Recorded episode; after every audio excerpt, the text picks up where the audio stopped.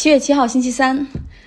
开头先讲点别的，因为我们公司的这个业务基本上是对亚洲啊，还有欧洲客户比较多哈，所以有的时候就跟各种各样的人打交道。有的时候你发现最难沟通的反倒是 native English speaker，就是那种讲英语为主的国家。美国人实际上还好，他们一般口音都比较清晰，每个人讲话都很精力充沛。但英国人就不同，首先不同地区的口音很难懂哈，像我北爱尔兰同事说话，我有的时候都不知道他在说些什么，感觉他在嘴里像含了口水一样。而且呢，英国人主要说话比较懒，他们不像美国人那样喜欢口腔打开，就是张大嘴讲话。他们基本上就是 Hello you，而且讲的可能又快哈。但是美国人也有美国人的问题，就是他们喜欢用一些。就是美国式的幽默表达，然后有的时候我会觉得，哎，是什么意思？还需要再再去想一下，或者再去查一下。像今天和一个客户开会，对方来了一个比较高级别的老板，然后他就是说，哎，大家不要太关心我啊，我今天参加这个会议，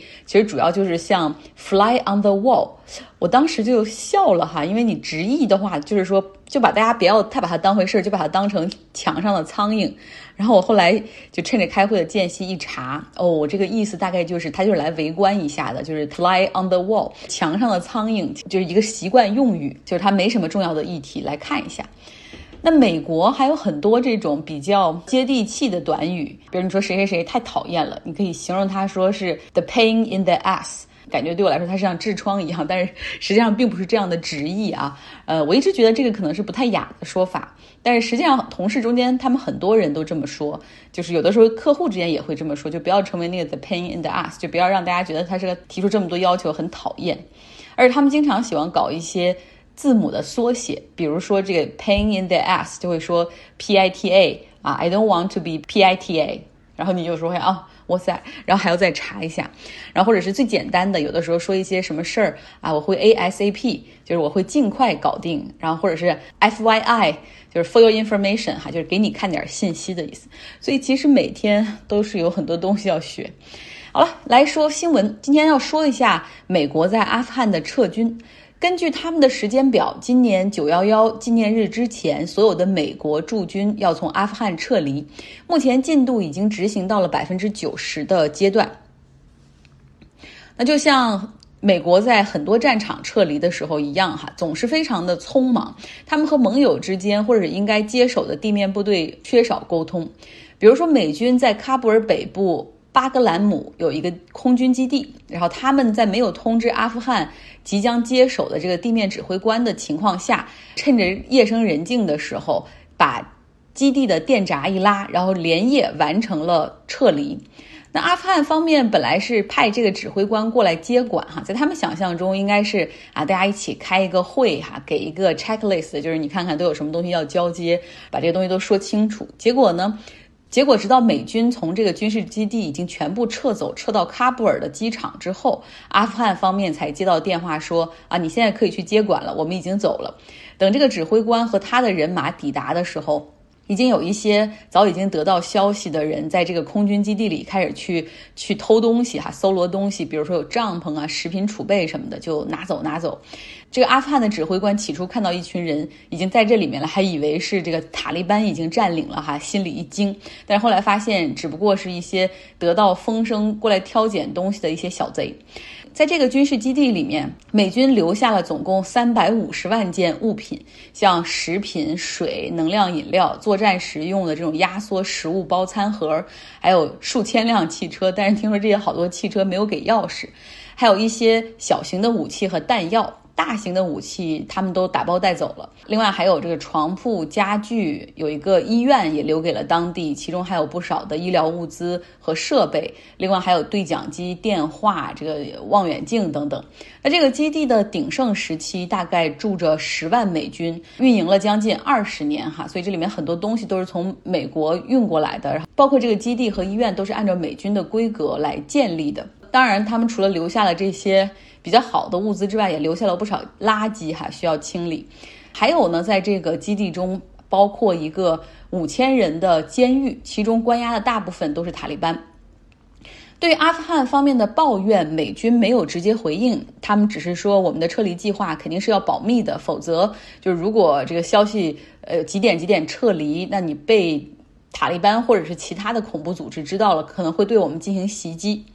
那目前呢，美国的最后一批驻军，他们是全部都撤到了喀布尔的国际机场，因为在撤离的条款之中，他们是承诺哈会对阿富汗首都的这个国际机场提供保护，直到这里的保护任务完全移交给土耳其为止。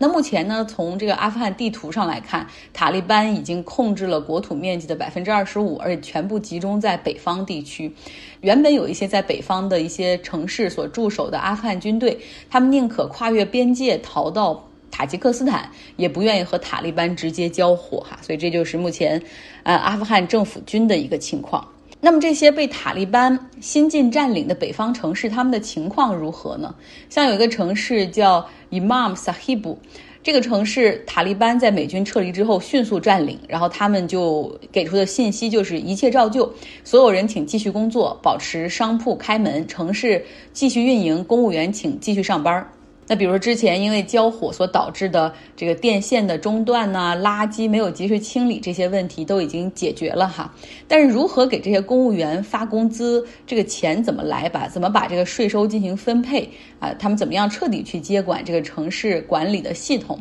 嗯，还不得而知。总之，塔利班这一次卷土重来，希望打造一个新的形象，就是说他们不只是那种暴力武装哈，而是一个有能力的城市管理者。而且他们还表示要和百姓和谐相处，呃，因为他们也知道阿富汗已经不是二零零一年之前的阿富汗了。在过去的二十年里面，美国和北约的驻军一直在这儿哈，所以有不少的这种西方文化和元素已经改变了当地的。百姓，所以塔利班还制作了一些这种广告哈，然后放在这个车上绕着城来广而告之，就是说你们不用担心自己的生命安全，我们也是和平的，我们会让你过上好生活等等。但是呢，塔利班他们对于自己所坚持的那些宗教的那些东西哈，就是那种极端宗教主义的东西，他们也是毫不手软的迅速贯彻，比如说。占领城市，不允许女性上班，不允许女孩子上学，不能够在公共场合播放音乐，男人不能再刮胡子了。百姓有义务向塔利班的士兵提供食物，只要他们要，你就得给。很多人肯定是不信任塔利班的哈，但是你想，普通百姓肯定是敢怒不敢言。但是，一些少数的部族，他们已经开始武装自己了，来保卫自己的居民和势力范围。在千里之外的卡塔尔多哈五星级酒店里面，阿富汗政府和塔利班代表的和谈时不时的还会继续哈，但是毫无进展。因为你看一下现在地图，你就理解了卡塔利班我没有什么动力和阿富汗政府在谈判，因为他们只要凭借着武装力量，迟早就能够把阿富汗政府给赶走哈，所以何必还和你这样谈呢？现在谈就是嗯做个样子，耗耗时间而已。那么现在在阿富汗有一些人。他们是下定决心必须要离开这里，因为在过去二十年里面，他们可能是和美军或者北约一起工作，有的人是司机，有的人是翻译或者安保，或者是使馆和基地里面的工作人员啊，工程师、修理工等等。如果他们继续在留在阿富汗的话，未来可能会被当成叛徒，被塔利班清算。那这样的人大概有一点八万左右，美国政府已经承诺了会帮他们去办理这种特殊签证，然后争取会在全部撤离之前把他们和他们的家人从阿富汗弄走哈。也就是说，即便那个时候签证还没下来，可以说签证不会下来那么快，大概这个签证平时正常申请的这种特殊签证也要六到七年才能批，所以。肯定不会下来那么快。那么，美国政府也承诺说，会先把他们转移到第三国或者美国的海外领地，像是关岛啊等等，就至少要离开阿富汗哈，保证这些人的人身安全。好，我们来到以色列，说一下这个 COVID-19 的变异病毒 Delta，确实有很强的传染力，哪怕是对已经注射了疫苗的人群。之前我们说的更多的是英国的情况。嗯，当地哪怕疫苗接种率比较高，但是最近新增感染上升的也比较快哈。那英国接种的主要是 Moderna 的疫苗。辉瑞的疫苗对抗 Delta 病毒有效率怎么样呢？那今天以色列他们主要是接种的辉瑞疫苗哈，他们公布了一项从六月六号一直到现在过去一个月的这种数据追踪，发现面对 Delta 病毒，辉瑞疫苗的有效率大概降低了百分之六十啊，真的是一个噩梦。但是注射了辉瑞的疫苗的人哈，还是可以大幅的降低重症的可能性以及入院治疗的那种需求。这个的有效率还是百分之九十，打疫苗还是有效的，防止重症哈，就是哪怕感染了，可能不至于要入院。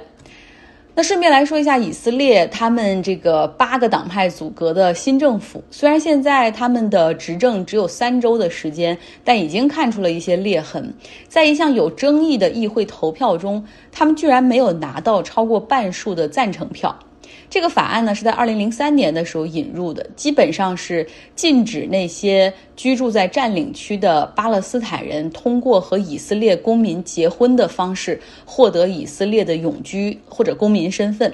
啊，那个以色列当时给出的原因也很充分，就是首先我们得保证以色列人口中犹太裔的主导地位，对吧？然后另外就是国家安全的考虑等等。但是因为这是一个有争议的议题，你这明显是一个种族歧视啊。所以说，在二零零三年立法的时候就达成了一致，就是说这个不是一个永久性的立法，每一年议会都要重新投票来延长它的效力哈。那在过去十七年里，每一年都是非常容易顺利的就把这个投票一通过，然后禁止巴勒斯坦人通过结婚获得公民身份和永居的这个条款就给延长了，但是今年却失败了。这八个政党组阁起来，之前讲过，刚好是六十一票，就比半数多一票，所以这就要求他们每一次这八个党派的所有的议员必须投票的时候都要站在同一阵线上，才能够通过立法。但这一个立法呢，显然是对阿拉伯人的歧视，所以在组阁党派中的这个阿拉伯政党还有两个议员，他也没有投反对票，他是投票当天选择了缺席哈，那当成弃权票，所以导致这个法案没有通过。其实呢，在过去十几年里，一直非常支持这个方案的，甚至是这个方案的倡导者内塔尼亚胡的利库德，他们这一次是违背自己的初衷哈，因为内塔尼亚胡是坚决要和执政联盟唱反调，所以他们这次投了一个反对票，也就是说。他们这个投票更加倾向于给巴勒斯坦人权利，所以你想象不到吧？就是为了给自己的政治敌人添堵，基本上可以不顾自己的立场了哈。所以就看到现任总理 Bennett 和前任总理内塔尼亚胡他们在议会吵架的时候。这个 Bennett 就说：“Come on, BB 啊，内塔尼亚胡，你这是什么意思啊？你现在这是缺少责任感，完全不把以色列的国家利益啊放在首位。这当年可是你们利库德搞出来的法案，说为了国家安全，你现在怎么就能够啊纠结其他的党派一起来反对呢？去支持巴勒斯坦人的权利？”BB 内塔尼亚胡就说了：“你少和我说国家安全，你们这八个党派阻隔，现在就是以色列最大的不安全。”但是，他们的对话也被我稍微的通俗的演绎了一下，基本上就是这个意思。以色列的这个组阁的这个八个党派组阁的新政府，哈，未来恐怕还有很多好戏可以看。好了，今天的节目就是这样，希望你有一个愉快的周三。